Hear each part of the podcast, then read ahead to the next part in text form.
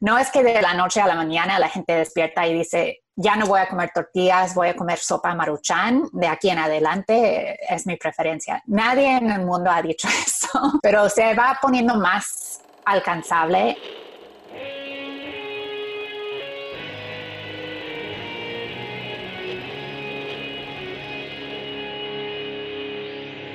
Bienvenidos a Volver al Futuro Podcast donde platicamos con las mentes que nos impulsan a crear el nuevo paradigma de salud y bienestar, conducido por Víctor Sadia.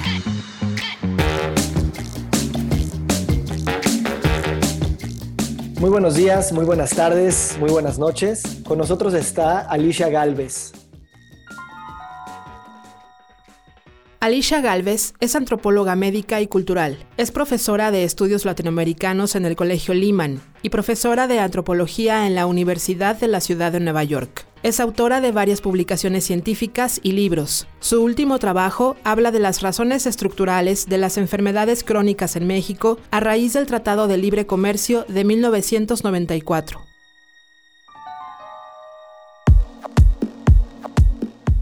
Alicia, gracias por estar aquí. Muchas gracias por la invitación, es un placer. Me encantaría que nos platicaras cómo empezó tu carrera en la academia y por qué terminaste escribiendo sobre nutrición, eh, migración y las razones estructurales de pues, las enfermedades crónicas. ¿Cuánto tiempo tenemos? Porque puede ser una historia larga. Yo empecé realmente pensando en temas de justicia social cuando era teenager, cuando tenía 15 años me, me enteré de la, la oleada de, personas que venían de Centroamérica a mi región, en, en, Los Ángeles vivía en ese entonces, y supe cómo mi país, Estados Unidos, estaba realmente cerrando la puerta a estos refugiados, a pesar del hecho de que Estados Unidos había creado las condiciones que les obligó a huir. Entonces me interesé mucho en ese tema y en los derechos humanos y eso me guió bastante en, en mis estudios y hasta el día de hoy me guía la idea de la justicia social y cómo las políticas nos ayudan o a lograr la justicia social o nos ponen impedimentos. Entonces, como académica, mi, mi, función es tratar de trabajar a la mano con comunidades afectadas en diferentes temas. Los temas han ido cambiando a veces um, según lo que, lo que está importante, lo que, está, lo que urge en el momento. Pero veo que la forma que Estados Unidos se comporta en, en América Latina es un problema, es un problema que realmente las políticas estadounidenses impiden los derechos de nuestros vecinos. Entonces, como, estadounidense, considero que es mi deber tratar de analizar y tratar de crear espacios para el diálogo entre ciudadanos de, de los países que, que, veamos cómo salimos de eso y resistimos eso. ¿Cómo llegaste a esta idea de escribir el libro de Eating NAFTA? En el sentido de que, como decías en el libro, nadie se puso a pensar en las consecuencias no intencionadas de un tratado de libre comercio. Yo creo que fue sorprendente para los que estuvieron en la mesa de negociación cuando el Tratado de Libre Comercio se discutía. Se hablaba de muchos temas, mayormente se hablaba de las industrias, de la agricultura. Lo que no son dos temas que no se hablaron. Uno se apartó, se marginó desde un principio, que es la migración. No, no se consideraba el movimiento de los seres humanos que se iba a impulsar por, los, por el mismo acuerdo y por los cambios a la economía que iba a causar. Entonces, crear movilidad de bienes, movilidad de um, productos y no movilidad humana fue un error desde un principio, pero fue un error intencional, estratégico, que México se dio cuenta que Estados Unidos no tenía apetito para conversar de eso y, lo quitaron de la mesa desde una vez. Pero los efectos para la salud creo que nadie lo consideraba, entonces no estaba sobre la mesa y en ese momento yo creo que todavía no estaba como perfectamente conectado hasta para los que estudian estos temas, lo que llamamos el cambio, el desarrollo nutrimental y la forma que globalización cambia nuestro cuerpo. Como entra en nuestro cuerpo, cambia las células, ¿no? Lo que consumimos, si estamos consumiendo productos industrializados, que eso tiene efectos, no es lo mismo. Una caloría no es una caloría. Una caloría de comida procesada es diferente para el cuerpo humano. Entonces, el aumento de, de calorías disponibles, el precio de esas calorías y la calidad de esas calorías no era como considerado como efecto de NAFTA. Eh, NAFTA no, está, no era un plan en contra del hambre, no era, era un plan de desarrollo económico. Y entonces no podemos considerarlo como consecuencia colateral o, poco considerado como subefecto, sino que no estaba, no estaba dentro de las consideraciones. Mm. Entonces para mí fue una sorpresa y, y, cuando me di cuenta me explicó mucho porque al final de cuentas mi trabajo siempre Hace 20 años estoy trabajando de la mano con comunidades mexicanas migrantes en Nueva York, sobre todo, y cuando viajo a Nueva York es a las comunidades de origen de ellos, más que nada. Y ellos me decían sus razones por migrar y a la vez me, contaban de cómo quedaron sus familias. Y en, en muchos momentos lo que se hablaba entre los migrantes en Estados Unidos era que la migración te perjudica la salud porque comer en un rancho donde cultivas tu propia comida y luego estás en, el Bronx, en un desierto alimentario donde no, encuentras lo que necesitas, lo que quieres comer, es, hace daño y, crea problemas, crea problemas de salud y, y crea incomodidad, ¿no? Incomodidad cultural porque no encuentras lo que quieres lo que no me imaginaba eran que los familiares de los que emigraron, los que nunca se fueron de sus pueblos, los abuelitos y los jóvenes y, los que se quedaron en sus pueblos, tampoco estaban viviendo de la misma forma. Su vida también había transformado y ellos estaban sufriendo mayormente diabetes, problemas de riñones, obesidad y mis amigos migrantes me decían, antes mandábamos las remesas para construir casas, para construir a lo mejor colectivamente una cancha de fútbol o una clínica, una escuela. Ahora estamos mandando remesas para la diálisis, ¿no? Para los remedios, para diabetes. Entonces, eso fue lo que me, despertó, me despertó a este, este problema. Podríamos decir que eh, a principios de los años 90 que se empezó a discutir el, el NAFTA, tampoco había tanta evidencia y obviamente Estados Unidos no iba a admitir que la exportación de su dieta tenía estos efectos en la salud. ¿Cómo es este proceso? O sea, ¿qué realmente es lo que cambió respecto de la forma de que comemos gracias a NAFTA? Lo que me di cuenta haciendo la investigación no es que de plano se, transforma de un golpe todo eh, el sistema alimentario. Es un proceso incremental donde poco a poco algunas cosas se nos hacen más alcanzables y otras cosas se nos alejan. Me enfoco mucho en lo que es la, comida de la milpa, la, dieta, la forma de comer de la milpa basada en maíz, frijoles, chiles, todo lo que viene en la milpa. Es, esa forma de comer se ha ido, se ha puesto más escasez, se ha, ido alejando más del alcance de, de la mayoría. Hace más de 30 años, la mayoría de la gente quizás tenía su, milpa chiquitita. A lo mejor no se dedicaba 100% al cultivo de maíz, pero la mayoría de la gente en México que, aunque vivía en ciudades, tenía una conexión a la zona rural donde todavía se cultivaba maíz y se comía la tortilla principalmente como comida. Con el Tratado de Libre Comercio, eso se, vuelve más costoso, más difícil, los insumos son más caros, ah, el acceso a la tierra, el acceso al agua, cambios climáticos, los aportes que daba el gobierno para, para aportar a los cultivadores de pequeña escala, todo eso se va cambiando, se va poniendo un poco más precario. Mientras tanto, las industrias grandes tienen mucho, mucho apoyo, favorecen estructuralmente con el Tratado de Libre Comercio. Entonces, una empresa de jitomate industrial tiene mucho a su favor si quiere crecer, si quiere consolidar tierras, si quiere exportar a Estados Unidos. Se va favoreciendo esa clase de agricultura y se, se va desfavoreciendo la milpa.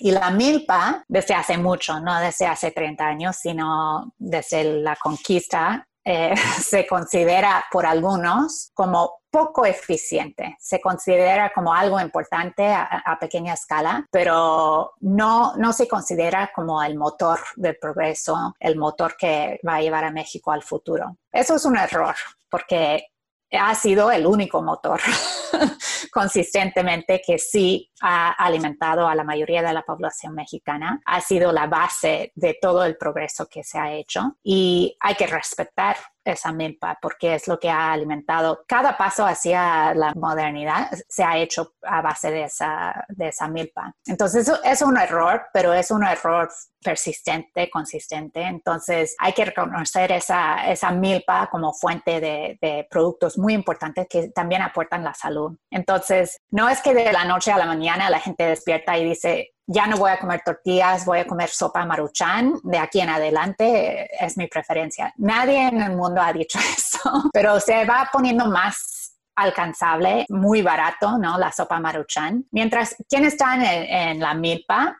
muchos han migrado, muchos tienen que tomar un autobús dos, tres horas para trabajar en una fábrica o para trabajar en una granja industrial. Entonces ya no atienden la milpa de la misma forma. Entonces se va poniendo más caro todo lo que es eh, la comida tradicional y se va poniendo más barata la comida ah, industrial. Entonces, poco a poco se ve esa transformación de dietas que ni siquiera se puede decir fácilmente que Estados Unidos exportó así en un paquete la forma industrial de comer, sino que es una estructura económica que favorece los grandes, favorece lo industrial y desfavorece lo chico y lo, artesanal y lo, lo agricultural. Y hablas mucho de la, de la comida industrializada también en, en, el contexto de que son comidas ultraprocesadas, que son empacadas, que se venden en los supermercados y que eso también pues tiene una repercusión en la manera de comprar la comida y del marketing que hay detrás para también hacerla muy eh, deseable para las personas. Y eso también es un cambio paradigmático que vivimos en los últimos 30 años. Sí, al final de cuentas, si analizamos bien, la comida hiperprocesada muy pocas veces es algo que nos hace sentir, ay, comí esto y me siento excelente, o comí esto y, tengo energía para estar el día entero feliz. No, es una comida que, que, a veces nos, nos cuesta digerir, nos hace daño de inmediato y a largo plazo. Entonces, hace falta una campaña muy fuerte para hacernos desear esa comida, ¿no? Se, se le pone el etiquetado, se le pone el dibujito animado, se le pone el personaje famoso famoso,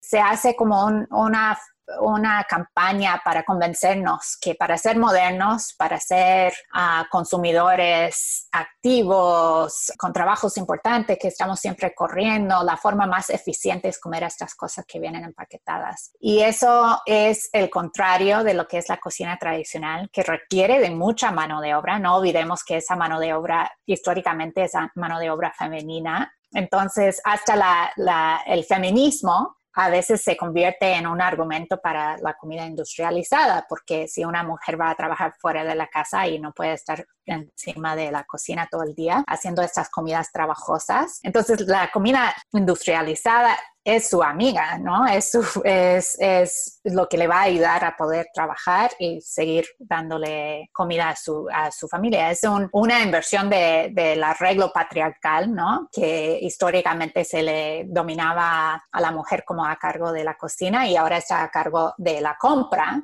de comidas procesadas. Todavía se le sigue culpando y encargando a la mujer excesivamente, ¿no? Por la economía doméstica. Sigue siendo patriarcal, pero es como una manera de liberar entre comillas, a, la mujer que vaya liberándose, liberándose de, la cocina tradicional. Entonces, todo ese marketing nos hace pensar que para ser modernos, feministas, con trabajos importantes, tenemos que trabajar comer rápido, trabajar mucho, estar fuera de la casa. Y todo ese marketing nos convence muy efectivamente y las compañías como gastan muy poco en su, eh, las empresas gastan muy poco en su insumo, el producto en sí, el maíz industrial que usan es muy barato porque en Estados Unidos le metemos muchos subsidios para bajar el precio del maíz. Entonces gastan muy poco en el maíz, en el azúcar, en lo que sea que vaya en ese cereal o esos bizcochitos. Entonces lo que sí se gasta es el marketing. ¿No? Gastan millones en, los psicólogos, en los um, químicos que trabajan en el paladar para saber exactamente cómo, cómo seducirnos. Y eso es fuerte, es difícil de resistir, pero es un proceso largo. Y lo que pasa después es que nos hace pensar que si consumimos en excesivo, ¿no? O sea, si, si nos gustan esos productos y los consumimos mucho, si luego nos engordamos, es culpa de nosotros porque no estábamos preparados para resistir el marketing. Entonces, ¿qué necesitamos? Necesitamos educación. Necesitamos un taller que nos enseñe a leer el etiquetado, ¿no? Entonces, se, convierte en problema de nosotros, que somos los consumidores, que no supimos manejar esta super oferta de productos en, en nuestro alrededor sin analizar qué ha cambiado en, el país, en, mi mundo, en, el sistema alimentario, que cuando voy a comprar comida, esto es lo que encuentro y no encuentro frijol seco o, maíz seco, que, es la base de, la dieta tradicional. Sabes, ahí yo creo que radica tu, principal aportación en ese sentido, porque mismo los doctores, los nutriólogos, las personas que estamos educando a nuestros pacientes. Mantenemos ese discurso de responsabilidad individual, de no te sabes controlar, no, te sabe, no estás bien educado para saber qué escoger. Y precisamente perdemos la visión de que hay toda una estructura detrás que nos formó de esa manera y nos perpetúa esa forma de, vivir, ¿no? Entonces, me gustaría escuchar cuál es el, el objetivo más bien, ¿cuál es el mecanismo para que el discurso de responsabilidad individual se balancee con de responsabilidad sistémico? Es buena pregunta. Lo que tenemos que hacer primero es tener un poco de visión histórica, ¿no? No, no tenemos que acordarnos miles de años, sino unas tres décadas, para acordarnos cómo teníamos un sistema alimentario distinto, ¿no? No, no fue hace tanto, tanto tiempo que, que, teníamos un sistema alimentario que favoreciera un poco más a los pequeños agricultores y que no nos inundara de tan extremo ah, con estos productos hiperindustrializados. Entonces, si nos ponemos a pensar, yo en, el tiempo que, llevo yendo a, un pueblo en particular en, la Mixteca, en, el estado de Puebla, yo puedo ver con mis propios ojos, que, no, soy experta en ese pueblo, no vivo en ese pueblo, pero yendo de visita una vez cada par de años, durante 20 años, yo puedo ver con mis ojos cómo se ha ido poniendo ubicuo la, presencia de la em, empresa industrializada de alimentos y de bebidas. Una tiendita que antes vendía quizás productos de agricultura de, de ahí, de la zona, ahora vende solamente cosas en, paquetes, ¿no? O sea, están los letreros, los refrigeradores, todo, eh, eh, ¿cómo se llama? El, accesorio que necesita una tiendita se provee por Pepsi o Coca-Cola, ¿no? Entonces, todo el producto que se vende dentro viene en, paquetes. No hay casi nada que sea fresco. Inclusive los que son dueños de las tiendas dicen, ¿para qué voy a ofrecer algo fresco que se me echa a perder cuando puedo vender estas cosas que nunca jamás más, un mes, seis meses, no se van a echar a perder. Entonces, se ha ido favoreciendo y es, ese cambio es algo, es algo que nosotros mismos podemos ver. Si, si soy un niño de 10 años, quizás no me doy cuenta cómo ha cambiado el mundo, pero si soy adulto, lo he visto en mi propia vida, lo, lo puedo ver con mis propios ojos. De qué forma se han ido desapareciendo las tortillerías, ¿no? Los molinos de maíz se han ido desapareciendo o están ahí, pero no se ocupan de la misma forma que antes. Entonces, ¿cómo podemos convencernos? Pensar un poco históricamente y también pensar como estos productos, si, si voy a una cancha a, correr, a hacer ejercicio, a jugar fútbol en cualquier lugar de México y veo que la máquina de Coca-Cola me está vendiendo Coca-Cola ahí, tengo que pensar por qué está en todas partes. ¿Por qué están pagando esta, esta cancha? ¿Y por qué lo están pagando? Porque están dándonos el mensaje, la, la, misma empresa de refrescos nos está dando el mensaje que si yo puedo tomar Coca-Cola, pero tengo que venir aquí a correr en, en esta cancha, dar unas vueltas para bajar las calorías que consumí. Entonces está reforzando siempre esa relación, que es una relación un poco distorsionada entre lo que consumimos y lo que es ah, nuestro cuerpo y nuestra salud. Porque yo no puedo consumir refrescos azucarados todos los días y sentirme bien, aunque corriera 100 kilómetros al día, va a tener un efecto en mi, en mi sistema, ¿no? Entonces, ¿cómo enfrentamos eso? Tenemos que analizar, tenemos que ser críticos y asumir que cualquier empresa que, que me está ofreciendo algo es porque quiere ganar quiere ganar dinero y me va a hacer cualquier campaña para convencerme que lo compre. Entonces, eso creo que nos hace un poco ser un poco más críticos, un poco más escépticos cuando vemos el, el, marketing y tratar de enfrentar eso. Pero es difícil porque hay ideas que son ideas basadas en el racismo, en el clasismo, en uh, misoginia, que nos hacen pensar que los que no, no, se controlan, los que tienen un cuerpo, no tienen el cuerpo flaco, de, delgado que vemos de, de, una modelo en una promoción, que no tienen ese cuerpo porque es culpa de ellos, son decisiones que ellos hicieron. Y eso en México, lo siento decir, es lo mismo en mi país, en Estados Unidos, muchas veces viene el racismo.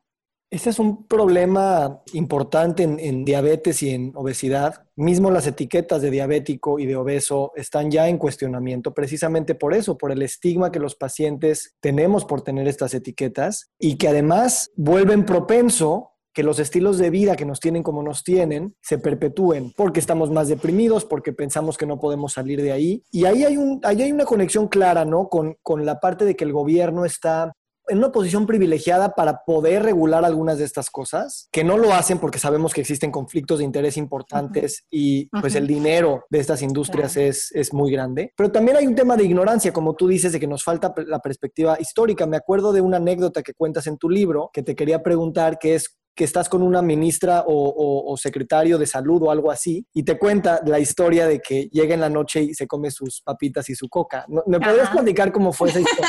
la ironía que hay detrás. Sí, esta es una persona que me dijo, en confianza me dijo, pero me, siento cómoda compartiéndolo porque no, no, digo su nombre ni tampoco es tan poco común. O sea, es algo que, que, cualquiera puede decir, yo lo puedo decir también. Es la persona que está a cargo de, de administrar de cierta forma esta estrategia en contra de la obesidad y diabetes. Y admite, dice, cuando yo estoy cansada, cuando he tenido un día largo en el trabajo, cuando llego tarde en la noche a mi casa, lo único que quiero es mi, mi, mi vasito de Coca-Cola y mis doritos, dice.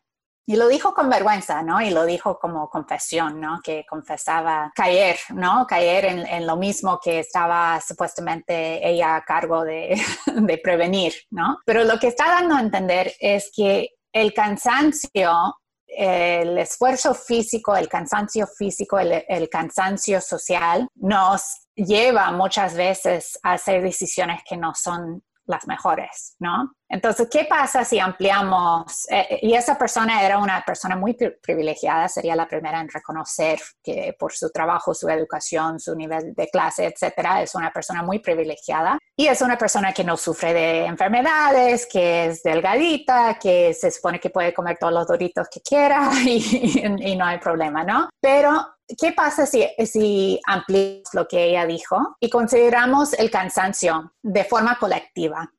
¿Qué está pasando en nuestros países? Que vemos que hay una desigualdad más fuerte que en, ningún otro momento de, de, la historia, ¿no? Donde los billonarios se hacen cada vez más ricos y los que trabajamos tenemos cada vez menos seguridad, menos posibilidad de, de, de salir en adelante más que nuestros papás, que tenemos que hacer estos super commutes, ¿no? De dos, tres horas para llegar al trabajo, que tenemos que a veces dividir nuestras familias que antes podíamos vivir en la misma casa, pero ahora alguien vive en otro lado porque ahí hay trabajo, entonces la familia está dispersa. ¿Y qué pasa si consideramos ese cansancio que resulta cuando estamos tres horas para el trabajo, tres horas para la casa, el trabajo es difícil, no se nos paga lo que corresponde, tenemos menos, cada vez menos acceso a servicios médicos, tenemos cada vez menos acceso a, a las cosas bonitas de la vida, ¿no? De estar juntos, de comer en la misma mesa, inclusive se vuelve un lujo, ¿no? Y eso causa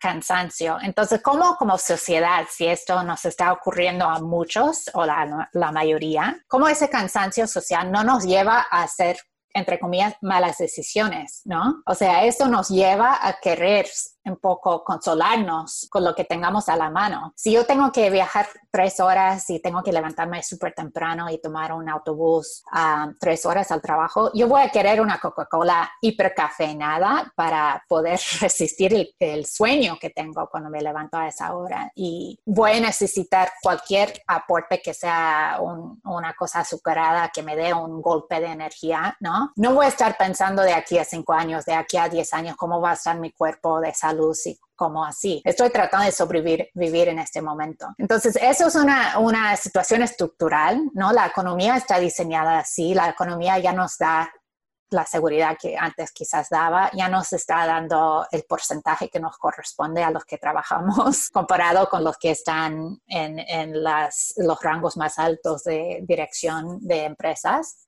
Entonces es un cansancio generalizado. Entonces eso nos lleva a hacer malas decisiones y las empresas industriales de, alimentos están listos, están ahí esperando para pasarnos a la mano la Coca-Cola o, lo que sea que, no, nos parezca una consolación en ese momento. Están preparados para aprovechar y ganar de, ese, de esa situación estructural. Entonces, en ese momento tengo que pensar, ah, me voy a levantar media hora antes o una hora antes para cortar mi frutita, llevar mis nueces en, mi lonchera para cuando vaya tres horas al trabajo tenga algo saludable que comer. Y, me voy a ocupar si no tengo recursos suficientes para, para, hacer eso todos los días. O voy a considerar que eso es un cansancio generalizado que todos estamos sufriendo a veces y qué cambios podemos hacer a nivel estructural para para que lo que sea saludable esté a la mano, para que nuestros trabajos rindan más, para que no tengamos que dividirnos en 20 pedazos para poder sobrevivir. ¿Sabes qué me preocupa? Y voy a tratar de frasear esta pregunta simple, pero es una pregunta que habla precisamente de complejidad. Primero, por un lado, sabemos que las marcas, su producto es la duda. ¿No? En el sentido de que quieren hacer como si el tema de la nutrición y todo ese tema es muy complicado y entonces como que prácticamente es, no sé si es bueno o malo, pues bueno, me lo compro. Tengo miedo que suceda lo, lo mismo cuando tenemos esta visión estructural, antropológica, económica, política, filosófica y médica, realmente sabiendo que este es un tema muy complejo. Y yo digo, yo como médico, yo como persona, yo como educador, me puedo trabar por tanta complejidad y entonces, pues sí, caer en la inercia del diario. ¿Cómo has visto tú en tus discusiones de esta complejidad de entender que todos los problemas están interconectados, en que las personas toman esta información y sí logran continuar en un camino, digamos, de construcción y no de inercia? Yo creo que afortunadamente la, respuesta es, sencilla. es sencilla porque en México, México tiene lujo, y es un lujo que no sé qué otro país tiene tanto lujo, de saber sus tradiciones culinarias. México todavía, cualquier persona en México sabe lo que es una tortilla fresca hecha a mano. Y el hecho de que se ha ido perdiendo un poco el conocimiento de cómo hacer la, la cocina tradicional, todavía se, hay memoria, hay memoria que se puede revivir y reivindicar todavía. Entonces, si estamos confundidos de lo que nos ayuda um, y lo que nos favorece con la salud, tenemos que pensar en el pasado. Hace no mucho tiempo, hace algunas décadas, la diabetes no era un problema tan grave, ¿no? Entonces, la cocina tradicional no producía diabetes de la misma forma. Sabemos exactamente lo que es la mejor dieta científicamente para prevenir y, tratar la eh, diabetes a nivel mundial. No, no hay una fórmula científica que nos diga come esto y no vas a tener problemas de glucosa. Pero podemos ver empíricamente que en el pasado la dieta tradicional no producía tantos efectos malos como, como se, se ven ahora con la dieta industrial. Entonces, ¿qué tal si volvemos no a, comer, no a analizar etiquetas entre dos productos industriales, sino buscar los productos que no llevan etiquetas, ¿no? Que son los frijoles secos, que son el arroz integral, que son em, las calabacitas, que son el, maíz, ¿no? El maíz, no que no la maseca, sino el maíz, maíz. Y todavía existe, ¿no? Y muchos los que cultivan el maíz criollo últimamente han dicho es que nadie quiere mi maíz, entonces alimento a, mis animales con, con, el maíz, ¿no? Pero todavía están ahí, ¿no? Todavía se puede hacer revivir esa industria. Yo sé que hay algunas propuestas con el gobierno actual, no sé cuánto se ha podido concentrar en eso con tantos problemas a nivel global con coronavirus, etcétera, y todos los dilemas que hay, ¿no? Entonces no sé si está en primer plano como prioridad, pero sí se puede volver a aportar apoyo a los, a los cultivadores pequeños para que cultiven lo que es, lo que es natural, lo que es fresco. Comer quelites, yo conozco a muchas personas que dicen, comíamos quelites para no tener hambre, ¿no? Pero comer quelites es lo más maravilloso para la salud, ¿no? Y pueden ser muy ricos. Me encanta el huevo revuelto con quelites o un taco de quelites, ¿no? Se pueden hacer muchas cosas. Entonces hay que hacer un, si vamos a hacer marketing, hacemos marketing como para, para que eso se vea cool, ¿no? Para que un joven diga, esto no es comida de conejos, sino es comida, una comida buena que, que, que puede ser muy rica y es bueno para la salud también. Tenemos que hacer contra marketing, ¿no? Dice Alejandro Calvillo de Poder del Consumidor que los tlacoyos necesitan una campaña de marketing. El tlacoyo es eh, la comida perfecta, ¿no? O sea, es conveniente, es fácil de llevar, lo puedes llevar en el autobús si quieres, pero es un, um, una comida perfecta, muy tradicional, que lleva proteína y, fibra y todo lo que necesitamos. No necesita etiqueta para, para saber eso. Hablas mucho sobre el, poder del, storytelling, ¿no? de quién cuenta la historia y del cuente, el cuento que nos contamos de nosotros mismos. ¿Por qué es tan poderoso y por qué la narrativa en este caso es bien importante para poder proyectar lo que va a suceder en el futuro? Es que la narrativa es, es una clase de capital también. La narrativa es otro, otra forma que se usa para generar valor. Y los que los que quieran lucrarse de las narrativas saben cómo manipularlas, ¿no? Para vender un producto.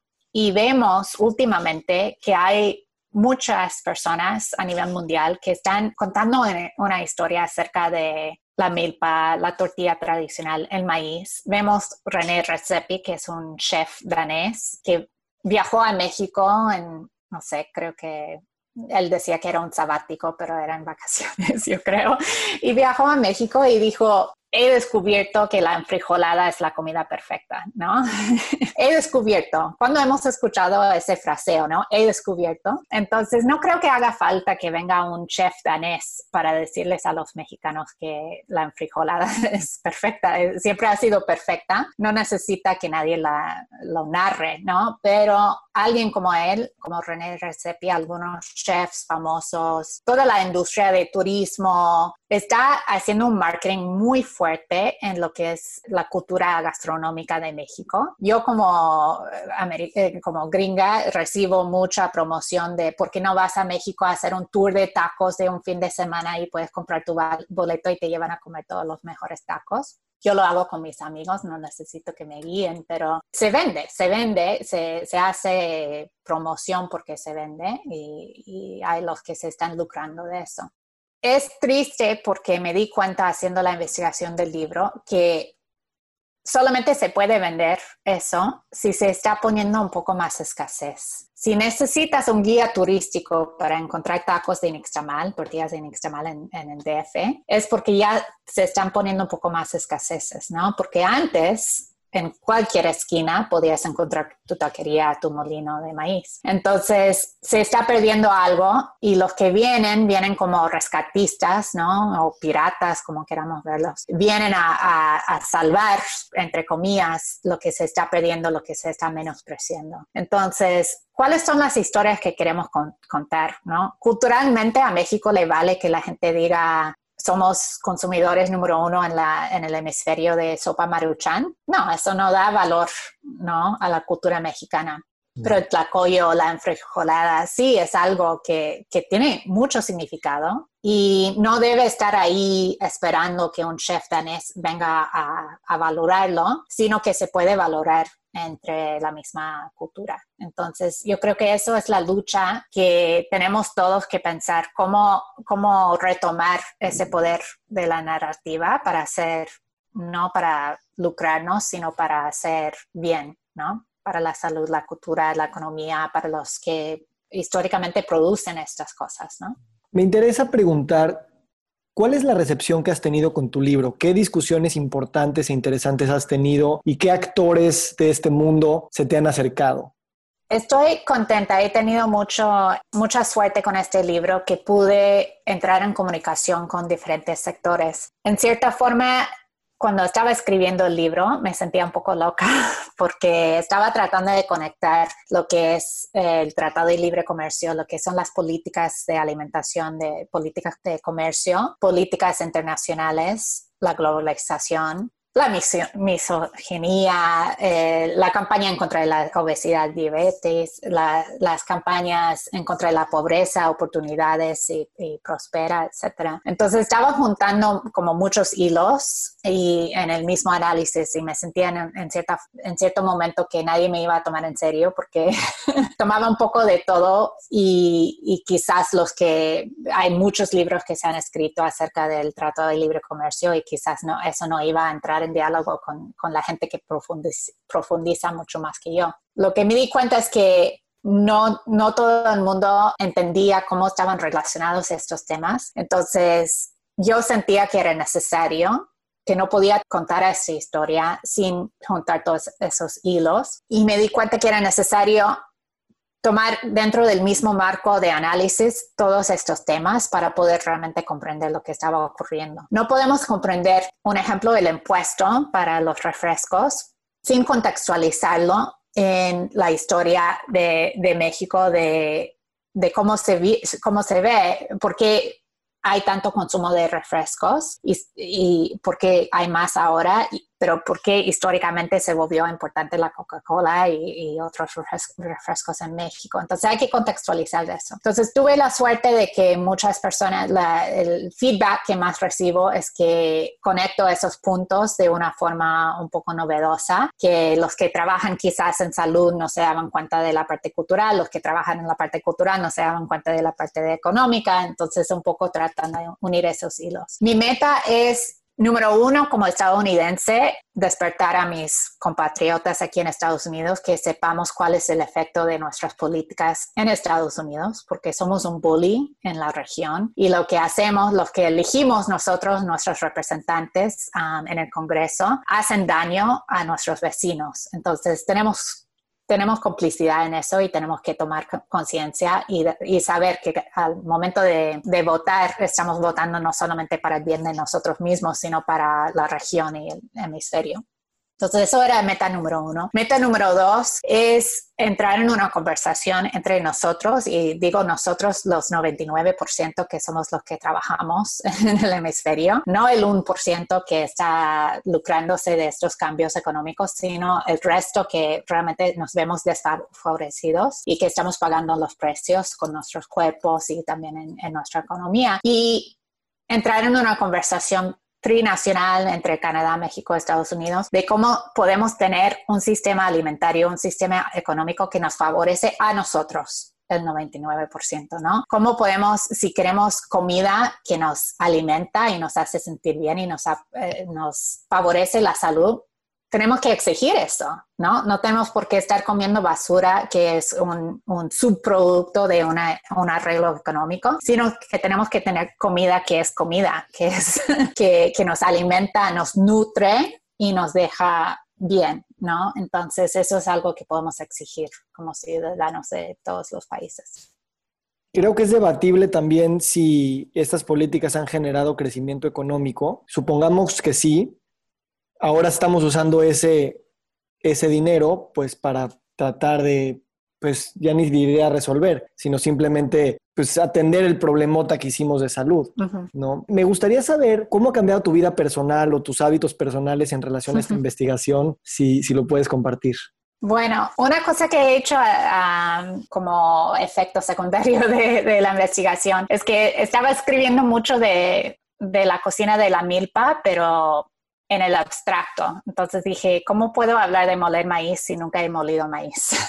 Entonces me he dedicado, aquí en Nueva York tenemos a un, chef que se llama Irwin Sánchez y él em, hace clases muy tradicionales, um, enseña náhuatl y enseña también la cocina tradicional y las dos cosas juntas. Entonces, cuando hace una clase de cocina, enseña la terminología en náhuatl. Entonces, he tomado clases con él de cómo hacer pozole, cómo hacer tortillas, cómo hacer tamales, mole. Entonces, ya me, ah, en lo personal, aprendí a hacer las cosas y me di cuenta que sí es trabajoso hacer un mole poblano, pero no es imposible. Si yo lo puedo hacer, cualquier, cualquiera lo puede hacer. Y no hay que hacerlo todos los días. Se hace de una vez, se pone ah, el resto eh, a congelar y tienes mole para algunos meses. Entonces, es algo que yo, yo no podía decir en mi trabajo académico que deberíamos reconsiderar estos estas formas de, comer que son más tradicionales si yo no estaba dispuesta a hacer lo mismo en mi vida personal. Entonces, sí, mis hijos comen mucho mole y tamales sí. y todo eso y molemos maíz, etcétera. A veces rompemos la máquina de moler por, por tanto moler, pero eh, uno se va aprendiendo cómo hacerlo. Entonces, eso es en lo personal y también me ha dado mucha, mucha esperanza ver como familias, como un ejemplo, la familia Méndez Saavedra, que, que son dueños de un restaurante muy importante en, el Bronx, ah, que se llama La Morada, que se ha vuelto un santuario para la comunidad migrante y, también ellos están alimentando ahora durante la pandemia, están alimentando hasta 5.000 personas a la semana gratis de su, de su cocina, recibiendo donativos de comida y, ellos haciendo el trabajo como un servicio a la comunidad, ¿no? Entonces me inspiro mucho porque veo gente como ellos que perdieron su terreno en, Oaxaca, se tuvieron que emigrar, que han sido no víctimas, sino perjudicados por estos, estas políticas y son ellos que nos van a enseñar cómo, no solamente cómo sobrevivir, sino crear un mundo nuevo de mucho amor, de mucha conexión con mucho futuro, ¿no? Mucha forma, eh, una visión de cómo ser sustentables, de cómo volver a crear el mundo de una forma más justa. En esa nota de inspiración, eh, pregunto mi última pregunta y es, ¿qué sigue para ti? ¿Hacia dónde vas? ¿Cuál es el impacto que quieres generar en los siguientes años? Sí, bueno, ah, gracias por preguntar. En el corto plano estoy en este momento revisando la traducción que tuve ayuda en, hacer una traducción del libro para sacarlo en México en español. Entonces eso ya muy pronto va a estar disponible. Y estoy trabajando en, lo que decía al último de la morada. Estoy trabajando en el libro Eating NAFTA. Es a veces un poco me han dicho algunos que se sienten un poco tristes porque señalo muchos problemas, ¿no? Señalo muchos problemas que a lo mejor no, no nos hemos preocupado antes y, y, una vez que sepas es difícil dejar de preocuparte. Entonces, quería enfocarme un poco en lo, en, en una visión un poco más optimista, porque no hay que ser pesimistas, ¿no? No es el fin del mundo, podemos, como dije recién, crear un, mundo nuevo que sea más justo. Entonces estoy escribiendo un nuevo libro acerca de lo que llamo como puntos de luz, bright spots, que son ah, personas y esfuerzos que están trabajando para enseñarnos cómo salir de, este momento tan, tan difícil y nos están enseñando el camino. Entonces en eso me estoy enfocando y ojalá que, que esté a la mano pronto. Será un privilegio leerlo y, mantener este contacto porque hay mucha, mucha sabiduría que está viniendo desde las universidades de México y del extranjero que nos puede ayudar a, a alumbrar el camino que estamos creando. Así es que bueno, con esto quiero agradecerte tu investigación, tu libro, tu compromiso con la causa y sobre todo con el enseñarle a todas las personas que saber esta información nos empodera a pesar de que sea una información difícil. Y yo siento que a veces un médico o un nutriólogo, en caso de que nos estén escuchando, no se imaginan que también están haciendo temas de justicia social y están ayudando a empoderar y a cambiar la realidad una persona, un paciente al día. Y eso realmente es, es, es muy poderoso. Así es que bueno, te lo agradezco y compartimos esto. Gracias a ti, Víctor. Muchas gracias. Bueno, estamos colaborando ¿no? en lo mismo, entonces adelante. Hasta luego. Hasta luego.